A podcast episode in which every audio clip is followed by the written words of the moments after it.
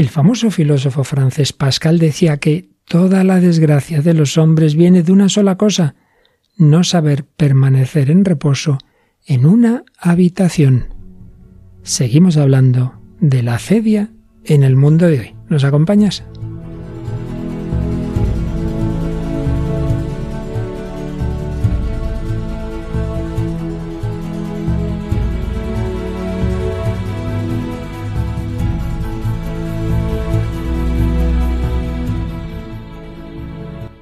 El hombre de hoy y Dios, con el padre Luis Fernando de Prada.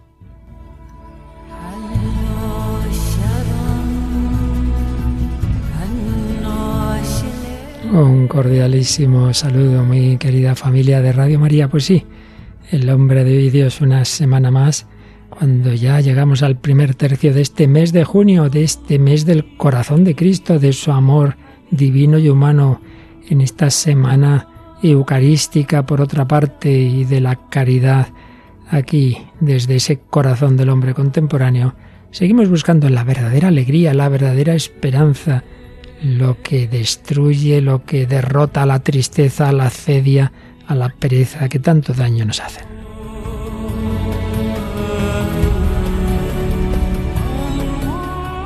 Y alegría es la vuestra y es la de nuestros colaboradores Nico García en los controles y Paloma Niño aquí en el micro. ¿Qué tal, Paloma? Un saludo, Luis Fernando, un saludo a todos los oyentes. Pues nada, encantada de estar de nuevo en el programa. Y parece que también nuestros oyentes están muy contentos y además tenemos esta vez bastantes mensajes de más allá del charco que decimos, ¿verdad? Sí, muchos hemos recibido, hemos tenido que escoger algunos de ellos. Y bueno, pues para empezar podemos leer un, correo electrónico que hemos recibido y decía, estimado padre Luis Fernando, no me canso de escuchar sus fascinantes enseñanzas sobre la tristeza y en este momento yo lo valoro mucho. Congratulaciones y felicitarle por su dulzura y carisma. Que la Virgen de Guadalupe lo cuide y lo proteja. Bendiciones y mándenos también su bendición. Una admiradora, Sara Ríos, de Culiacán, Sinaloa, en México. Y luego hemos recibido, pues como decíamos, más mensajes a través de Facebook. Eh, María Gabriela Nordenflight nos dice saludos, Padre Luis Fernando, Paloma y Mónica, siempre los escucho. Me encanta el programa. Soy nicaragüense en Chile y lo sintonizo online a través de Radio María Nicaragua. Eh, Omar Álvarez Obando nos dice, Dios les colme de bendiciones y saludos desde Nicaragua también. Y Jorge Ruiz, me encanta su programa, son mi compañía en el trabajo. Gracias por la dedicación. Les escucho siempre desde hace mucho tiempo y escucho un podcast por día. Les quiero mucho. Bendiciones desde, en este caso, Paraguay. Y luego tenemos otro comentario de Miguel José Matus López. Eh, dice, ahí estaremos en el próximo programa porque es una gran alegría escucharles siempre. Saludos. Y finalmente Lola Hernández nos dice que el programa es buenísimo. Mil gracias. Bueno, pues muchas gracias a todos vosotros y por supuesto todas esas queridas naciones hispanas las encomendamos a la Guadalupana y pedimos también que le recéis a vuestras patronas por todos nosotros. Bueno, Paloma, pues seguimos este recorrido por la cedia, por la tristeza, la aplicación al hombre de hoy y hoy pues seguimos viendo cómo aquello que ya decía Santo Tomás recogiendo la sabiduría de siglos sigue siendo tremendamente actual en nuestro mundo, esos signos de vivir sin Dios, el vacío como se intenta llenar. Si la semana pasada lo veíamos, o las dos semanas pasadas, en esa película italiana La mejor juventud, hoy vamos a ver rasgos de ese hombre eh, vacío, digamos, en otra película, ¿verdad? Sí, va a ser la película Un niño grande, que es del año 2002, protagonizada por Hugh Grant. ¿Y qué canción así moderna también que refleje este mundo de hoy nos traes? Pues traemos una canción de Porta, que como es un rapero español, pues sí, es un rap lo que vamos a escuchar en el día de hoy, y se llama Vacío. Vacío, bueno, bueno, pero como siempre hay que compensar. ¿Qué traemos para compensar? ¿Qué, qué testimonio nos traes hoy? Hoy escucharemos el testimonio de conversión y de cambio, ¿no? Desde una profunda tristeza y depresión a una vida con Dios de Lourdes Pérez, que es una mujer sevillana. Bueno, pues por supuesto, si alguien estuvo llena de Dios y por tanto llena de alegría era la Virgen María. Vamos a terminar con el Magnífica de María en una versión pues de una cantante argentina que con frecuencia estamos trayendo últimamente, ¿verdad? Sí, Atenas, que es muy conocida de todos y tiene pues estas bonitas canciones y todo ello sobre el trasfondo doctrinal de estas obras que estamos usando especialmente, El demonio del mediodía, del abad francés benedictino don Jean-Charles Nold y con algunas reflexiones del gran sabio Joseph Ratzinger, luego Benedicto XVI, luego Papa Emérito. Pues haremos una obra suya de hace años, pero siempre profunda como todo lo suyo. Bueno, esto y todo lo que vaya saliendo en esta edición 357 del hombre de hoy y Dios.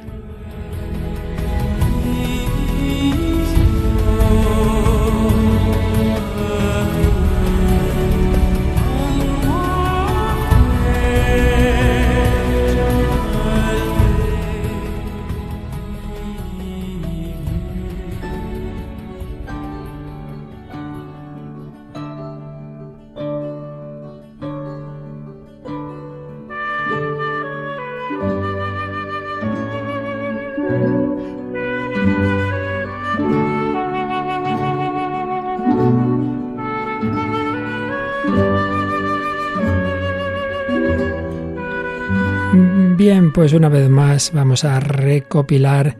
Estamos hablando de las heridas del alma, que muchas veces lo son también del cuerpo, por esa conexión alma y cuerpo. Las heridas espirituales lo son morales, lo son psicológicas, lo son incluso muchas veces corporales. Estamos con la tristeza, que es verdad que puede ser una pasión normal, natural, lógica, incluso buena, has perdido un ser querido, pues lo normal es que lo sientas, te arrepientes de tus pecados, todo eso está muy bien, pero que puede ser algo patológico y puede ser un vicio.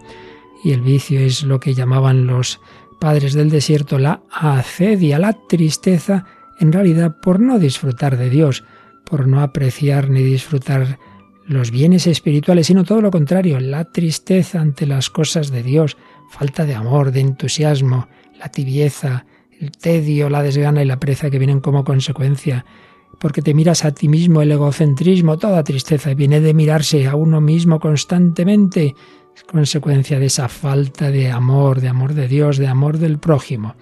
Bien, pues esto de que hablaban los padres del desierto y luego pues otros autores a lo largo de los siglos lo recopiló con su gran y habitual profundidad Santo Tomás de Aquino y vimos cómo analizaba la cedia, cómo distinguía lo esencial de la cedia, esa tristeza por el bien divino, y luego la consecuencia de la desgana, de no querer hacer las cosas, y por tanto luego al final cómo va a empalmar con la pereza. Pero sobre todo esa tristeza de las cosas de Dios, esa vida lánguida, ese no disfrutar, y señalaba distintos síntomas o hijas de la cedia que estuvimos viendo en Santo Tomás y que habíamos comenzado a ver que tienen una gran actualidad en el mundo de hoy. Esto siempre se ha podido dar, esa vida lánguida también del cristiano tibio, incluso del monje, del religioso, del sacerdote, pero que en el mundo de hoy tiene otra dimensión más profunda. Es ese hombre que vive como si Dios no existiese, pues lógicamente esas consecuencias, esos síntomas, esas hijas de la cedia, llegan a niveles ya mucho más fuertes. El día pasado veíamos en primer lugar, tal como lo expone el abad Jean-Charles Noll, veíamos la desintegración de la persona, falta de unidad de la persona, veíamos la falta de sentido, una vida sin sentido que incluso pues puede llegar a un extremo grandísimo que es la desesperación, no encontrar gusto en la vida.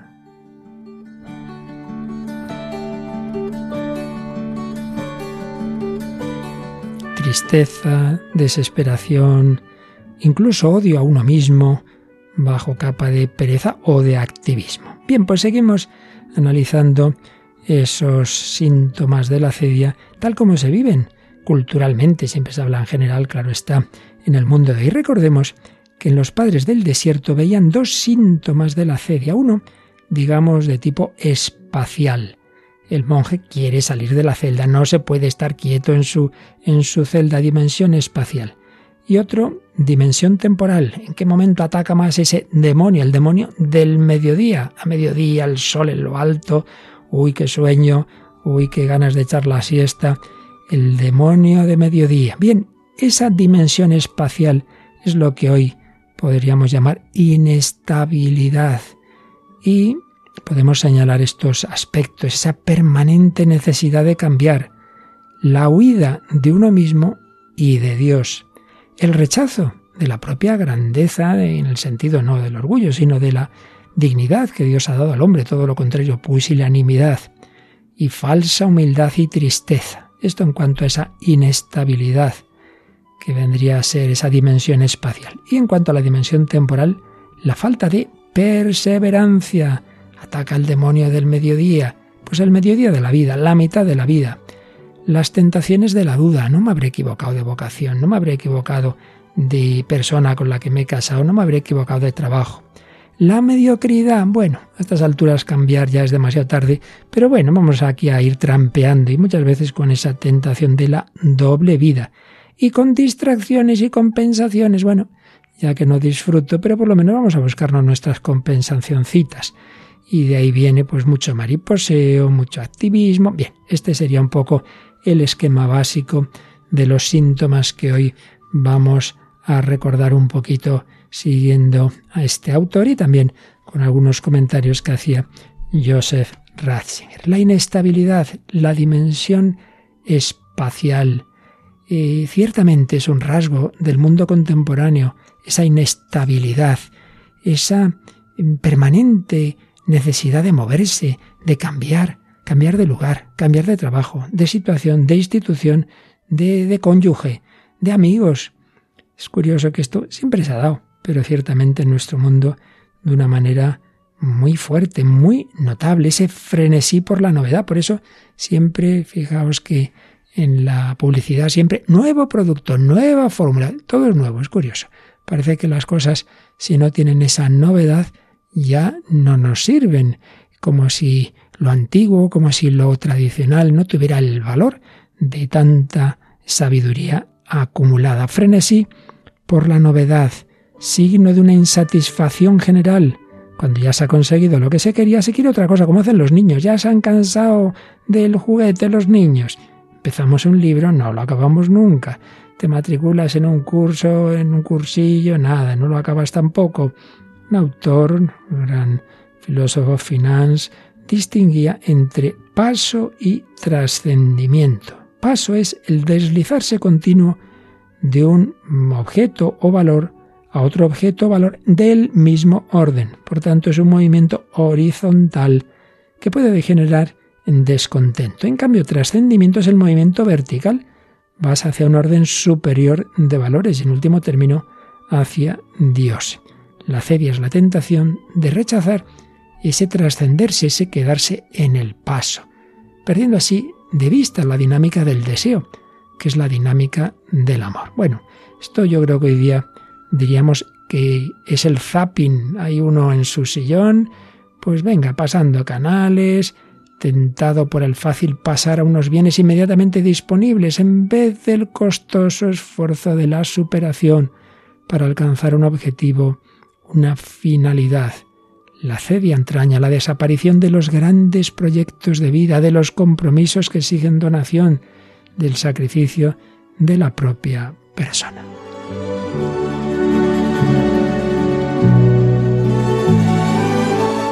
Otro síntoma muy claro, la huida de uno mismo. ¿Por qué uno no puede estarse quietecito ni en silencio? Porque no, no, no está a gusto consigo mismo. Le da miedo estar solo porque se descubre como es, sin disfraces, sin máscaras. Y también en el fondo huida de Dios. En ese silencio Dios puede hablarme y mejor, mejor que no, no me diga nada. Me encierro en mí mismo, pero tampoco conmigo mismo estoy a gusto, pues con ruido. Venga, venga, siempre que haya música ensordecedora huimos de Dios, huimos de nosotros mismos. Otro signo, la pusilanimidad. Sí, por un lado, mucho orgullo, aquí estoy yo, pero en el fondo el hombre pues no cree en su propia grandeza, no cree en la vocación a la que Dios nos llama. Decía Joseph Ratzinger, la pereza metafísica o acedia es en realidad una pseudo humildad. El hombre no quiere creer que Dios se ocupe de él, que le conozca, le ame, le mire, le esté cercano, no. Al revés, hay un odio del ser, un extraño odio del ser, una falta de magnanimidad que, nos lleva incluso a veces a la desesperación y pasamos así de la presunción de la presunción al desánimo, a la pusilanimidad. Decía Joseph Ratzinger, existe un extraño odio del hombre contra su propia grandeza. Ya lo veíamos el día pasado. El hombre se ve a sí mismo como enemigo de la vida, enemigo de la vida, enemigo de la creación. Se menosprecia.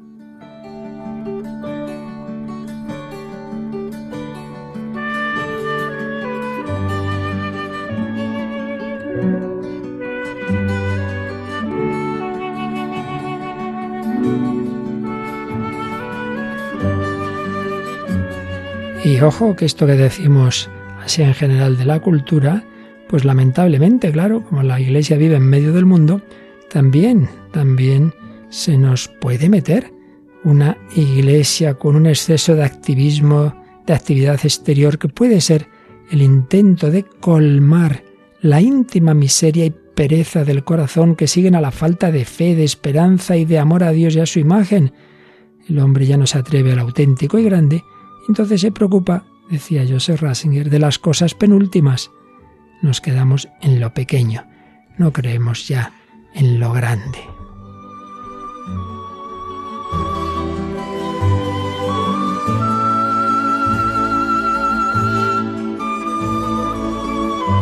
Un rechazo de la grandeza del hombre y de su vocación, bajo un semblante de falsa humildad el hombre no se ve digno del amor de Dios, pero en el fondo es orgullo. El orgullo que consiste en negarse a dar acogida a lo infinito para conformarse con aquello que está a nuestro alcance. No tengo miras elevadas. No, no, esa felicidad infinita está muy bien, muy bonito, pero es demasiado para mí.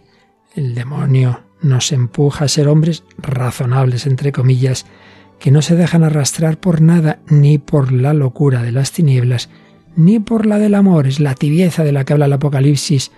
Ojalá fueras frío o caliente, pero eres tibio y te voy a expulsar de mi boca.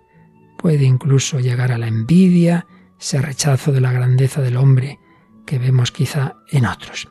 Bien, pues esta es la dimensión, digamos, espacial, esa permanente necesidad de cambiar, la huida de sí mismo y de Dios, el rechazo de la propia grandeza, la pusilanimidad, la tristeza frente al bien. Si podemos, seguiremos enseguida viendo esa otra dimensión temporal, la falta de perseverancia.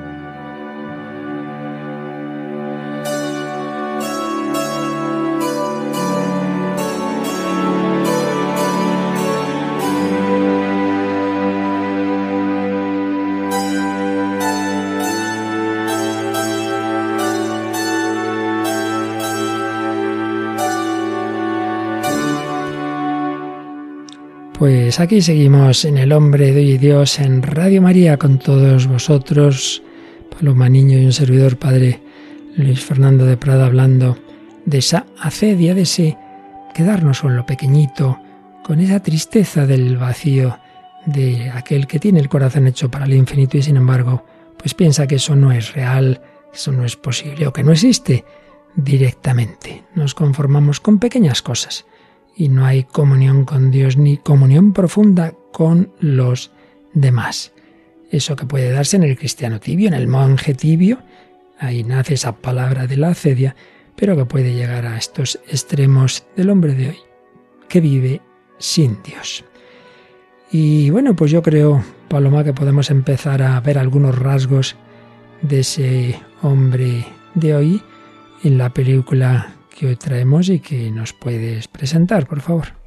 Sí, es la película Un niño grande, como decíamos, del año 2002 y está protagonizada por Hugh Grant. Eh, es una mezcla entre comedia y drama, ¿no? una comedia dramática en la que trata pues, los temas de la amistad, la infancia. Bueno, así como sinopsis, eh, Hugh Grant, que es el protagonista, llamado en la película Will, es un soltero de 38 años que vive mm, de los derechos de autor de una canción que fue compuesta hace años, pero ni siquiera por él, sino por su padre. Y él tiene gran miedo al compromiso por lo tanto en su vida solo se relaciona con madres solteras porque piensa que, que una vez que las quiera dejar pues va a ser como más fácil romper con ellas. Sin embargo, pues estas convicciones, esta forma de vida que tiene se tambalea cuando se convierte en el mejor amigo de Marcus, que es un niño de 12 años al que conoce en una de, estas citas. Bien, pues vamos a escuchar al principio de la película, pues un momento le oímos al protagonista Hugh Grant, pues bueno, un poquito, digamos, la filosofía de su vida. Vamos a escuchar cómo la entiende. En mi opinión, todos los hombres son islas. Y lo que es más, ahora es el momento de serlo. Vivimos en una época de islas. Cien años atrás, por ejemplo, la gente dependía de otras personas. Nadie tenía televisión, ni compact, ni DVD, ni vídeo, ni cafetera express. De hecho, no tenían nada que molara. Mientras que hoy en día, cada cual puede montarse su propia isla paradisíaca. Con las provisiones adecuadas y, lo más importante, una actitud apropiada, uno puede ser un paraje tropical bañado por el sol, un imán para las jóvenes turistas suecas.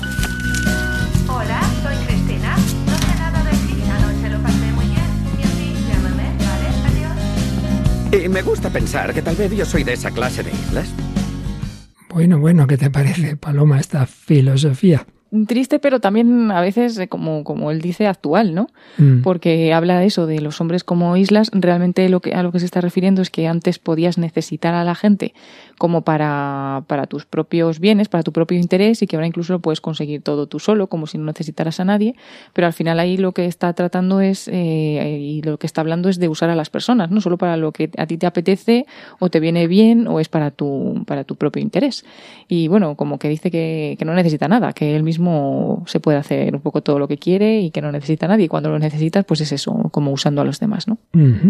Bueno, pues cuando uno realmente vive así, cuando uno vive sin nada grande, cuando uno vive sin Dios, incluso sin los demás, antes o después se llega al vacío. Y eso, pues ahora pasamos del cine a la música contemporánea. ¿Qué nos traes?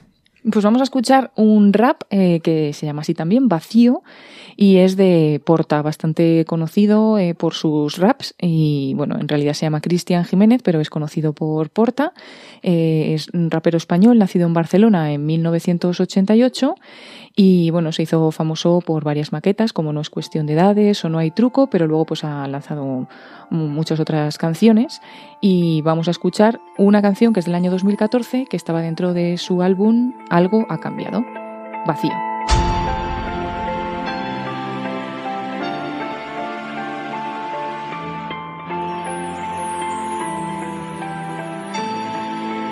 Sé que te has perdido en la oscuridad que llevas dentro. Te buscas, no te encuentras, ya no sabes cómo hacerlo. Lo difícil es quererlo, a veces siento que te alejas. Yo intentaré ayudarte aunque seas tus propias rejas. No tengas miedo, yo me sentaré contigo en esta cueva. Mi hombro podrá aguantar lo que tu alma sola no pueda. No necesito entenderte, no necesitas culparte ahora. Tienes que ser fuerte, solo déjame ayudarte. No te hundas aunque sientas que no hay nada. Este vacío no se llenará hasta que tú tengas ganas. Sé que nada de esto es justo y que carece de sentido. ¿Crees que ya nada lo tienes? Sí, no tiene estar contigo y lo entiendo. Entiendo ese silencio tan sincero y no hay prisa. Yo te espero aunque añorando tu sonrisa es una herida tan profunda la que tienes que ocultar y te esfuerzas en tratar que no lo noten los demás. Si pudiera te acercaba a las estrellas cada noche para que hablaras con ellas y saltaras este bache. Si estás rota intentaré arreglarte. No voy a cansarme aunque el tiempo pase tan lento. Intenta relajarte, un día pierdes, otro ganas. La vida te da y te quita, aunque los días se repitan, se acaban como la fama. Así que quiérete a ti misma antes de tumbarte en la cama. La vida es un drama, grita o llora si lo necesitas. Y ahora dime, ¿crees que no hay motivos para seguir aquí? Sonríe, porque quedan tantas cosas por vivir. No olvides que tienes a quien te quiere junto a ti. Fuiste tú quien me enseñó que no me tengo que rendir.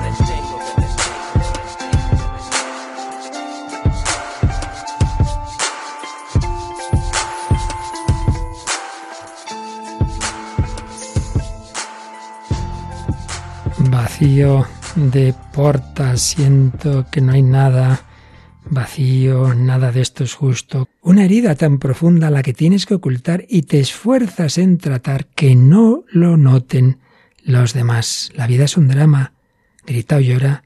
Si lo necesitas, crees que no hay motivos para seguir aquí, pues esa es la lucha entre el sentido y el sinsentido. Bueno, ¿en qué te has fijado tú, Paloma, de, esta, de este rap? Y es bonito porque aunque parece que él también o está en esa misma situación o la ha vivido porque le dice, te entiendo, eh, tú mismo en algún momento me ayudaste, que me dijiste que no me tengo que rendir, o sea, como que él siente ese mismo vacío, ese mismo sinsentido, pero un poco lo bonito es que intenta como apoyarle, como decirle, ¿crees que no hay motivos para seguir? Pues el motivo es que estoy contigo, ¿no? Que, que quedan cosas por, por vivir, por estar juntos, o sea que, al final le está dando un poquito el sentido de la vida, pues como eh, buscando ese amor, ¿no? Esa compañía o esa amistad que pueda tener pues con él, ¿no? Aunque luego pues es muy, muy duro todo lo que dice, ¿no? Ese silencio, eh, estoy añorando tu, tu sonrisa, sé que tienes una herida muy profunda que además quieres ocultar y eso, pues buscando como que los días se repiten, que, que se acaban como la fama, que eh, sientes ese vacío, ¿no? Al escuchar esas palabras. Bien, pues vamos a ver cómo, cómo sigue intentando llenar ese vacío el protagonista de la película Un niño grande. Escuchamos otro momento en que nos habla él de esa su filosofía de vida. Mi vida se compone de unidades de tiempo. Comprar discos, dos unidades. Comer, tres unidades. Hacer ejercicio, dos unidades. Al fin y al cabo tenía una vida muy rica.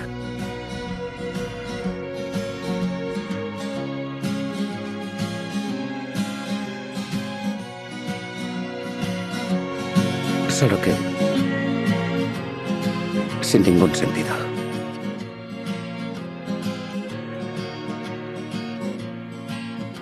Pues una vida muy rica, con muchas actividades, con muchas cosas que hacer, pero sin ningún sentido. Realmente, pues creo que refleja muy bien lo que estamos viendo de esa acedia del hombre de hoy. Seguimos viendo cómo expone los rasgos culturales, digamos, de esa dimensión que siempre ha estado presente, eh, pero que lo está de una manera muy especial en esta cultura, el abad eh, Nolt nos habla de ese demonio del mediodía. Es curioso lo que para aquellos monjes era pues eso, que al desierto llega el mediodía, el sol en lo alto, parece que está ahí quieto ese sol que no baja nunca del cenit, parece que está ahí fijo, que no hay sombra.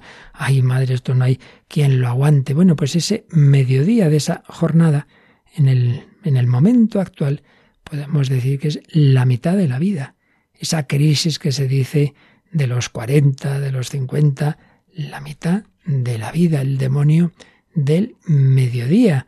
Eh, y ante ello, pues puede haber dos reacciones posibles. Perder el sentido del tiempo, tanto pasado como futuro, que es lo que hace el nihilismo, hablábamos de ello el día pasado, o huir del presente para refugiarse en el pasado o en el futuro, con la nostalgia de los buenos momentos o soñando con un futuro que es juguete de la imaginación.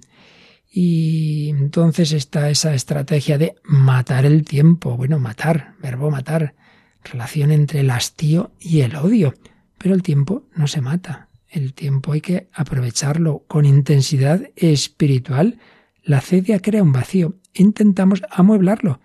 Es la diversión que decía Pascal con esa frase que citábamos al principio. Toda desgracia de los hombres viene de una sola cosa, que, que es no saber permanecer en reposo en una habitación. Seguía diciendo un hombre que tuviera bastante para vivir, si supiera permanecer en su casa con gusto, no saldría de ella para viajar por mar, o al banco de una plaza, o no compraría un cargo en el ejército tan caro, si no es porque le resultaría insoportable no moverse de la ciudad, y no buscaría conversaciones y diversiones de juegos, si no es porque no puede permanecer placenteramente en casa. Bueno, aquí claro, está un hombre pensador, filósofo, más bien casero, pero podríamos hacernos un examen también cuando hemos tenido que estar en confinamiento de, de si hemos sabido aprovechar eso o nos hemos puesto de los nervios y nos hemos desesperado. También podríamos hablar de la relación entre esta huida del tiempo y la huida de la caridad. Y señala este autor que el término griego que usaba Evagrio Póntico, aquel padre del desierto que comenzó hablando de la acedia, para indicar la desaparición de la caridad, ekleipein, significa eclipsar, eclipse, de sol, eclipse de la caridad, de la caridad, eclipse de la luz verdadera, eclipse del amor. Pues sí, esta dimensión del, del demonio del mediodía, que nos lleva también a la tentación de la duda. Todo está negro, no me habré equivocado, no será todo esto una ilusión. Y esto de la fe, no digamos de la vocación, pero no he sido un soñador. Uy, qué típica es esa tentación en ese sacerdote que dice es que yo era un joven iluso, creía que las cosas eran más fáciles. Esa monjita que dice, claro, yo venía por el convento, veía a las monjas tan felices, me habré equivocado, pero también en la vocación matrimonial, claro, me enamoré, no me di cuenta de lo que hacía. Y, más en general, la fe, pues, pues nos hemos creído lo de la vida eterna. Esto le ha pasado a muchos santos, incluso el tener la tentación, otra cosa es caer en ella. De una manera fortísima el último año de su vida, una niña inocente y que siempre tuvo tanta fe como Teresa del Niño Jesús, Santa Teresita de Lisieux. Sabemos que tuvo esa oscuridad tremenda en su alma, que, que, le, parecía que no creía en el cielo. Escribía, me parece que las tinieblas me dicen burlándose de mí. Sueñas con la luz, una patria aromada con los más suaves perfumes. Sueñas con la posesión eterna del Creador de todas esas maravillas. ¿Crees que un día saldrás de las tinieblas que te rodean? Adelante, adelante. Alégrate de la muerte que te dará no lo que tú esperas, sino una noche más profunda todavía, la noche de la nada. Bueno, qué tentación tuvo Teresita. Ella, por supuesto, no cayó en ella, luchaba aquí, no, no, no, yo creo, creo, es Jesús, creo en ti, aunque no lo sentía. Pero hoy hay tantos materialistas que hacen afirmaciones tan tajantes que, podemos creérnoslas. Y vemos a la gente que es sin fe y parece que está tan a gusto, tan satisfecha. ¿Estaremos los demás engañados? Tentación, como digo, especialmente fuerte a la mitad de la vida. Pues ya me he cansado de esta mujer, de este marido, de esta orden religiosa, de este obispo, esa crisis. Y hacemos balance. ¿No tendré que cambiar? es el demonio que nos hace lamentar la decisión tomada, es el demonio de la madurez. Aunque todavía nos creemos jóvenes, todavía puedo hacer otras cosas. Y ahí hay dos posibilidades. Una, pues sí, abandonar, abandonar, abandonar el monasterio, abandonar el matrimonio, abandonar la familia, abandonar el sacerdocio, abandonar aquello que a lo que Dios te había llamado y que has estado media vida, una posibilidad. Y la otra es decir, uy, demasiado lío, demasiado tarde me quedo, pero me quedo en la mediocridad, vamos tirando y con la doble vida, con la doble vida. Y aquí pues vamos haciendo lo que se pueda en la negligencia, vamos fallando cada vez más cositas, que no montar un escándalo, pero bueno, ahí vamos trampeando, vamos trampeando. Bueno, ¿qué puede sacarnos de esto? Por supuesto, la gracia de Dios, la conversión, pero también a veces hay un paso inicial que lo hemos visto en muchas conversiones, que es una persona que te saque de ti mismo. Decías antes, Paloma, que el protagonista de la película conoce a una mujer madre soltera y esa madre soltera tiene un hijo. Y este chico pues empiezan a encariñarse. Y ahí va a haber un primer paso, un paso que puede que saque a este protagonista de su egocentrismo. Pero la cosa no fue fácil. Vamos a escuchar un momento en que, en que están hablando eh, los dos, está hablando el niño y, el actor Hugh Grant que, que hace ese papel y hay un momento de, discusión. Vamos, vamos pues a, a, escucharlo. Me complicas la vida y lo echas todo a perder. ¿Qué quieres de mí, Marcus? Esto no es problema mío, no somos familia, para nada, no soy tu tío, no soy tu hermano mayor y creo que ha quedado bien claro que no soy tu padre, ¿verdad? Pero... Te diré quién soy. Soy un tipo al que se le da muy bien escoger zapatos deportivos o discos, ¿vale? No puedo ayudarte con los problemas serios. No puedo ayudarte con nada que sea importante. Podrías intentarlo. Tienes razón. No puedes ayudarme. Eres incapaz. Eres un estúpido que se queda en casa todo el día viendo la tele y compra cosas. Nadie te importa un carajo y tú no le importas un carajo a nadie. Madre mía, ahí en vez de ser el padre el que regaña al hijo, es el niño el que regaña a este hombre que ha conocido. ¿Qué te ha parecido, Paloma? Sí, pobre, y al final es que en el clavo, ¿no? Le dice, no haces nada, nada más que ver la tele, eres incapaz y nadie, y nadie te importa, en realidad, que es lo que ve, se le ve que al niño le duele, ¿no? Porque le habrá mm. cogido ya cariño o lo que sea, y es como mm. que se siente a lo mejor que no, que no le está correspondiendo en eso, y bueno, pues le dice, no te importa a nadie, ¿no? Y él mismo, pues se le ve que también acepta que es incapaz, ¿no? Porque le dice, me complicas la vida, yo hago poquitas cosas, no te puedo ayudar en cosas importantes, ¿no? O sea que, Mm. que también nadie le acepta eso. Bueno, ¿y esto tiene solución? Pues vamos ahora ya de la película, de la ficción a la realidad. Y ese es tu terreno, Paloma. A ver de quién nos vas a hablar hoy. Pues traemos un testimonio muy bonito de Lourdes Pérez, eh, de Sevilla, eh, española esta vez. Y bueno, vamos incluso a escuchar eh, sus palabras en algunos momentos para, para conocer bien su historia. Y bueno, pues ella mm, se formó en una familia sencilla y trabajadora. Mm, Cuenta que la familia, pues en cuanto a religión, no iba a misa y entonces a ella tampoco le enseñaron a, rezar en casa, pero sí que recibió el bautismo y celebró la primera comunión, pues como tantas veces, ¿no? Pero en casa no hubo más relación con la fe. De niña también fue a un colegio religioso, dice que sus padres le mandaban ahí porque pensaban que iba a recibir una buena educación, pero tampoco por el tema religioso en sí.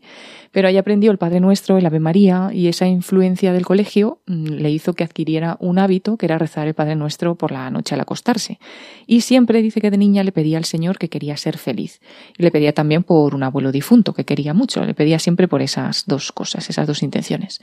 Y ya en la adolescencia pasó a una escuela secundaria que ya no tenía nada de religioso y entonces en, en esta escuela dice que se volcó ya en salir con las amistades, empezó a llegar tarde a casa, incluso había veces que pasaba toda la noche fuera y llegaba a casa solo ya por la mañana de madrugada. Y pasando así los días y, llegando a casa siempre tarde y demás, al final un día su padre se sentó al lado de ella y con calma, sin, sin regañarla ni nada, pero le dijo, ¿te pasa algo? ¿Tienes al- algún problema? Y bueno, ya notó que era una llamada de atención y le hizo cambiar un poco, pero no mucho. Dice que todo esto al final le estaba llevando a tener una gran tristeza, eh, lo, lo combinó con periodos de depresión y eso ella lo, alternaba para no sentirse mal, ¿no? Pues con esas salidas y con la fiesta, aunque sí que cuenta que tenía una tristeza muy profunda. Y podemos eh, escuchar este primer corte suyo en el que nos lo cuenta. Yo, yo me sentía, bueno, pues incomprendida completamente. Y, y, eso no es la solución. Yo sé, yo porque, ya te digo, ya le digo, he estado en un par de ocasiones, he ido a un psicólogo y u- es el primero, pero es que el segundo, me, la solución que me daba es que f- me metiera a, a ensayar en teatro, a, algo así, para distraerte, para distraer tu mente, para... Por supuesto yo no fui, porque mm, sentía que no, que que llegaba, que no era la solución, que es que no... Entonces, em, de forma providencial, cuando me pasaba esas cosas, cuando me sentía tan triste, salía a andar de casa, me ponía a andar, andar, andar, y cuando llegaba, mm, me encontraba con la parroquia, entré en la iglesia de mi barrio y me senté en los bancos, y allí me desahogaba. Ponía a llorar y desahogaba, me salía nueva. Iba a mi casa, ya tal, tal. Lo que pasa que, claro, yo en aquel momento seguía estando ciega. El propio pecado, pues, no me dejaba ver que quien me sanaba y me curaba era Dios. Cuando yo entraba a la parroquia y salía de otra manera, era Él. Lo que pasa que, bueno, no era consciente de ello. Y me iba a mi casa y seguía mi vida normal, mi vida de pecado. Y seguía de fiesta, seguía eh, frecuentando bares, beber, en alguna ocasión fumaba, mm, discoteca, tal. Diversión. Esa era mi adolescencia. También estudiaba, he he sido una persona responsable, ¿no? pero, pero trataba de llevar las dos cosas. Bueno, pues pasó entonces su adolescencia en esta tristeza, en esta depresión, como cuenta que los psicólogos tampoco le ayudaron mucho y que sí que pues se desahogaba, ¿no? Al estar en, en la iglesia. Pero bueno, llegó a, pues a no darse cuenta de que era Dios el que le ayudaba, seguía con esa vida, como ya dice, de pecado, mm, y pensaba que, bueno, que en algún momento la felicidad le iba a llegar, pues si no eran esas cosas, sería con un buen trabajo, con independencia económica, y bueno, todo eso llegó, consiguió un buen trabajo, eh, en ese momento no pensaba en casarse, pero también eh, encontró un novio con el cual luego estuvo viviendo cinco años, eh, pero ella no quería como tener un compromiso firme. En ese camino pues llegó a tener eh, mucho dinero, tener su coche propio, su casa. Dice que era egoísmo puro, era todo yo, yo y yo. Y bueno, pero todo esto mm, no le llevaba la felicidad que ella esperaba, sino que seguía cayendo en esas crisis de tristeza. Y bueno, pues ya iba a llegar su conversión, que llegó, según dice ella, cuando estaba totalmente metida en el lodo, en medio del sufrimiento y del dolor más grande. Y en ese momento pues se fue a hacer el camino de Santiago, que se lo propusieron, y un amigo suyo que estaba haciendo el camino había perdido un objeto valioso y ella pues eh, sintió el impulso de hablar con Dios, de rezar, y le dijo, mira Dios, si mi amigo encuentra este objeto, yo te voy a rezar el rosario, aunque sea un par de veces por semana. Y entonces, bueno, el objeto apareció, así que Lourdes pues sintió que tenía que cumplir esa promesa y así es como entró el rezo del rosario y la Virgen María en su vida. Aunque dice que no sabía rezarlo y que en realidad lo rezaba con el Padre Nuestro y no con los misterios del rosario. O sea que bueno, lo haría así un poco a su manera. Y dice que cuando llevaba rezando un año así el rosario, pues dos veces por semana más o menos y así, vivió un momento muy duro. Eh, perdió el trabajo importante para ella, había perdido también la relación de pareja con este chico que hemos comentado que estuvo cinco años conviviendo. Y, bueno, además de esto, tuvo una enfermedad y, y una operación médica que salió mal y por la cual sufrió mucho. Y aquí esto nos lo cuenta ella también y me vino una enfermedad. Me vino, bueno, tenía un mioma y me operaron y perdía mucha sangre, entonces había que solucionarlo. Lo que ocurrió es que en la, misma operación, pues no salió del todo bien, vamos, no salió bien. De hecho, perdí dos litros de sangre. Eh, en el día posterior, pues me tenían que estar haciendo transfusiones de sangre porque esa pérdida, pues había que, que que, bueno, porque solucionar, ¿no? Entonces me, dijeron que, que seguía, que, no, se conseguía, que se, se, hacía transfusión de sangre, pero, pero seguía perdiendo, seguía perdiendo había que entrar en, quirófano otra vez. Mis padres muy nerviosos, muy preocupados porque, porque le habían dicho que, que podía perder la vida, ¿no? Entonces dice, mira, le dijeron a mi madre, a mis padres, mira, o entra en quirófano y le y solucionamos esto quitándole el útero, o si no, si no su hija se muere, una cosa o la otra. Entonces mi madre, que tenía mucha ganas de, que, de tener un nieto, de, tal, bueno, pues estaba triste y decía, mira, es que es mejor que, que, solucionemos de esta manera y que se lo quitemos, porque si no va a perder la vida y es peor. Ah, bueno, vale, pues tal, tal, se convencieron y tuve que entrar el siguiente día en quirófano. Y antes de entrar en la cama, yo llevaba un año rezando el rosario eh, después de hacer el Camino de Santiago, pero no sabía rezarlo, no sabía rezar el rosario con los misterios ni nada. Entonces mi madre me dijo, cuando bebió el rosario, dice, hija, ¿tú sabes rezarlo? Y digo, mamá, no. Entonces mi hermana sacó el móvil y en internet encontramos un croquis y lo vimos. ya empecé, ya ese fue mi primer rosario bien rezado, como Dios manda. y, cuando entré en quirófano, pues bueno, ya todo salió bien. Salieron y me dijeron, mira señora, que no, que, al final pues no, no, vieron sangre y, cerraron y todo, todo bien, no tuvieron que quitarme el útero, de hecho hoy tengo ya dos, dos hijos, gracias a Dios, soy madre y que fue un milagro de la Virgen. Entonces, claro, estoy en deuda, estoy en deuda con ella. Bueno, nos dice que siguió viviendo una vida en clave mundana a pesar de, pues, de este milagro de la Virgen y siguió con su vida de pecado, pero ya algo había empezado a cambiar. Quería saber cosas de la Virgen y su actual marido le llevó a visitar Lourdes, visitó también Garabandal y dice que lo que más le marcó fue cuando visitó el santuario de Meyugore en Bosnia eh, hasta allí le tuvo que llevar el Señor, pero una vez allí, incluso eh, momentos antes de estas visitas a los santuarios marianos, ella se había metido un poco también en el mundo del Reiki, del lado oscuro espiritual, como ya dicen, lo oculto, esoterismo, y tenía pues ahí como un lío dentro de ella, pensando que en todas esas cosas podría ser feliz. Y allí en Medjugorje fue pues cuando descubrió que estas técnicas te daban una paz efímera, puntual, pero que no eran lo que ella estaba buscando, ¿no? Y bueno, pues allí hizo la primera confesión, empezó su cambio, su marido le pidió matrimonio allí mismo, en el Monte de las Apariciones, y en Meyugore pues empezó a ser pues más, más devota de la Virgen, rezaba el rosario con el corazón, empezó a leer la Biblia, a practicar la confesión frecuente, ya se lo tomó en serio y ahí dice que fue su conversión total. Y bueno, pues nos hace balance en este último corte. El balance que hago mm, que siempre estaré en deuda, me faltan días para agradecer tanto bien como me ha hecho. De hecho estoy aquí por eso, si no, no estaría porque muy bien te comentabas, me da mucha vergüenza, pero lo hago por mi Madre María y por Dios, por tantas cosas como me han, regalado. Y no puedo, me faltan días para agradecérselo. Y bueno, pues termina el testimonio diciendo que ahora ha encontrado finalmente la felicidad que buscaba y que se llama Dios, su felicidad. Bueno, pues no está nada mal, desde luego.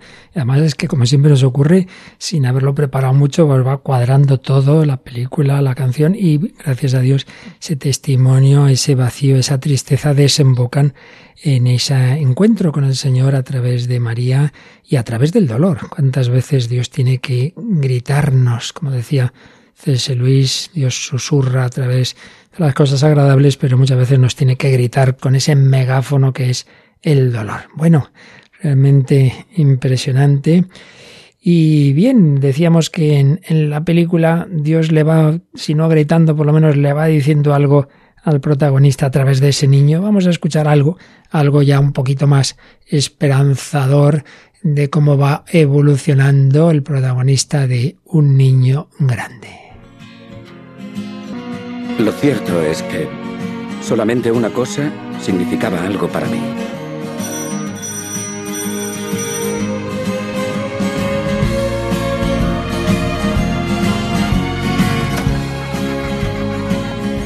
Marcos.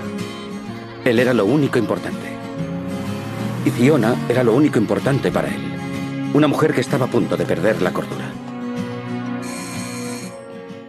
Bien, pues sea a través del dolor, sea a través de ofrecer rezar algo si aparece algo perdido, sea a través de una persona a la que ves que puedes ayudarla y que, y que va importando algo en tu vida, Dios quiere sacarnos de esa cedia, de esa mediocridad. Pero entre tanto, mientras no nos salgamos o no nos saquen, pues es lógico y es el último aspecto que vamos a recordar de, de las consecuencias de la acedia, pues algo tiene que buscarse el hombre, porque no podemos quedarnos ahí en el vacío y la tristeza. Y de ahí viene pues esa necesidad tan grande del hombre sin nada grande y sin Dios, de distracciones, de compensaciones, son el lógico corolario de la inestabilidad.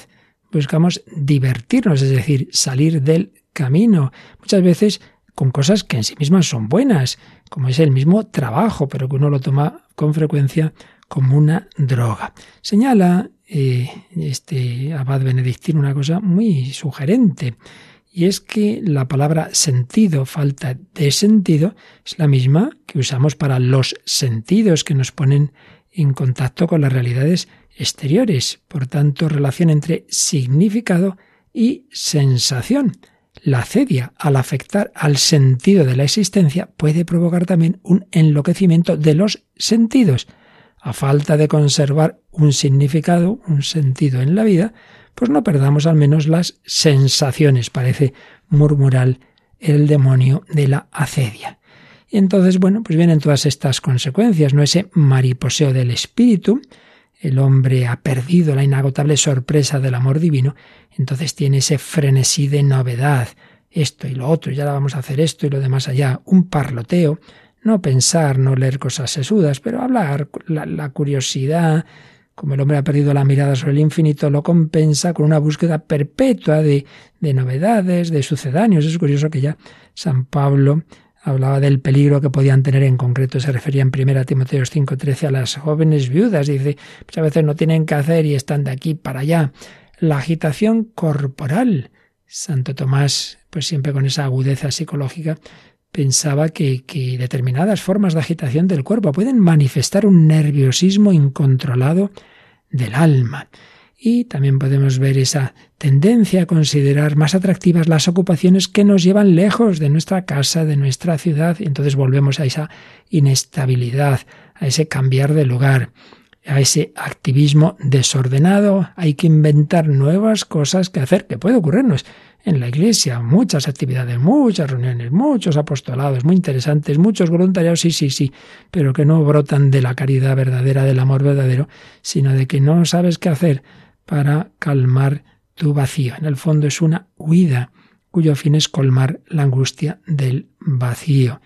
Y nos propone este autor, pues ir en cambio a lo gratuito, al tiempo que se le da a Dios en la oración, en el silencio, en la lectura y el tiempo que se da a los demás también en la caridad. Finalmente podemos recordar que ya hacíamos alguna alusión el día pasado a lo que Joseph Ratzinger, cuando era cardenal en estos ejercicios espirituales que están recogidos en un libro Mirar a Cristo, señalaba de un grandísimo peligro que puede darse en el que ha ido abandonando la fe y al final acaba en el rencor y en el odio. En el odio, dice, del apóstata, que ha arrojado lejos de sí mismo el peso de la vocación cristiana y se ha buscado un significado aparentemente más simple que el de esa existencia cristiana.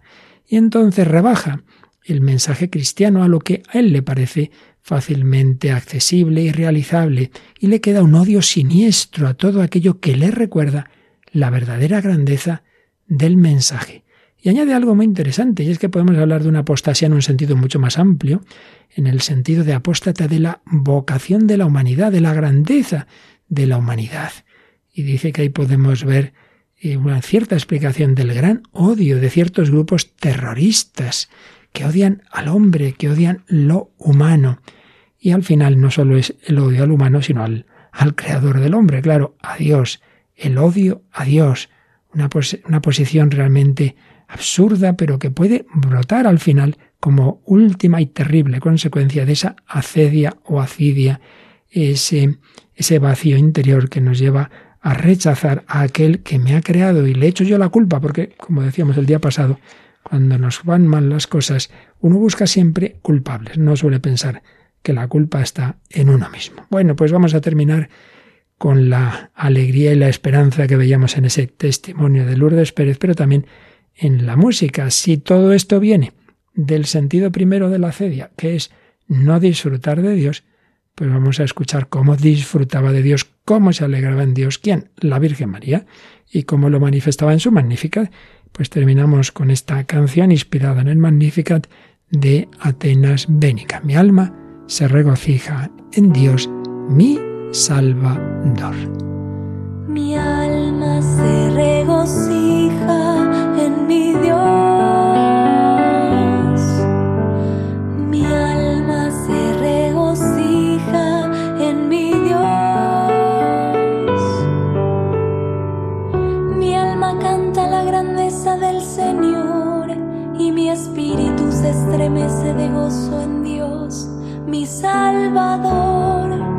porque él miró con bondad la pequeñez de su servidora.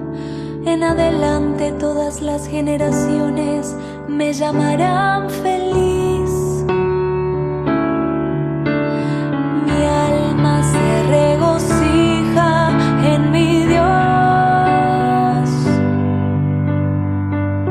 porque el Todopoderoso hecho en mí grandes cosas nombre es santo, su misericordia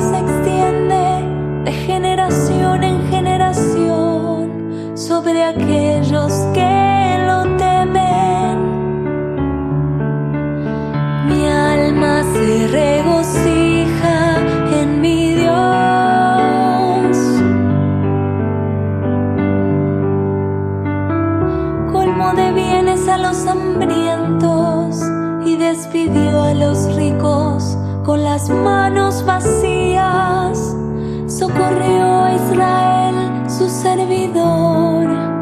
Acordándose de su misericordia.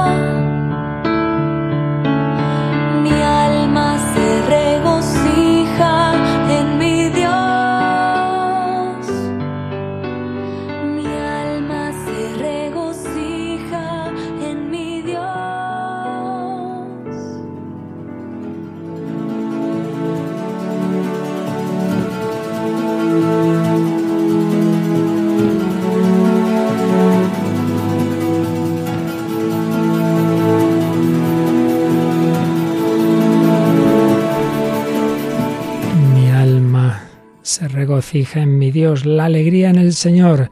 Pues sí, esa alegría, ese corazón lleno, es realmente el verdadero remedio para todas estas malas consecuencias, a veces tremendas, pueden llegar al odio, al asesinato y al suicidio, como veremos en próximos días. Seguiremos hablando de todo ello Y como siempre recordamos que agradecemos vuestros comunicados, vuestros comentarios, Paloma. Sí, pueden hacerlo como siempre por dos medios o a través del correo electrónico el hombre de hoy y Dios arroba radiomaria.es o buscándonos en Facebook por el mismo nombre del programa, El hombre de hoy y Dios, y en esta página pues pueden hacernos también los comentarios que, que queráis. Bueno, ya ahora en Radio María España llega no música vacía, sino de la que llena el corazón de la grande, ¿verdad? Sí, nada más y nada menos que Música de Dios, el programa que dirige el padre Eusebio Guindano. Pues con ello os dejamos. Agradecemos a Nicolás García su competencia técnica, Paloma Niño su inestimable colaboración y a todos y cada uno de vosotros el estar ahí con nosotros en este recorrido, en este buscar a Dios desde el corazón del hombre, sin olvidarnos de que ese corazón del hombre es el corazón de Dios, en el corazón de Cristo, corazón de Jesús. En ti confiamos porque creemos en tu amor para con nosotros. Él los bendiga hasta el próximo programa, si Dios quiere.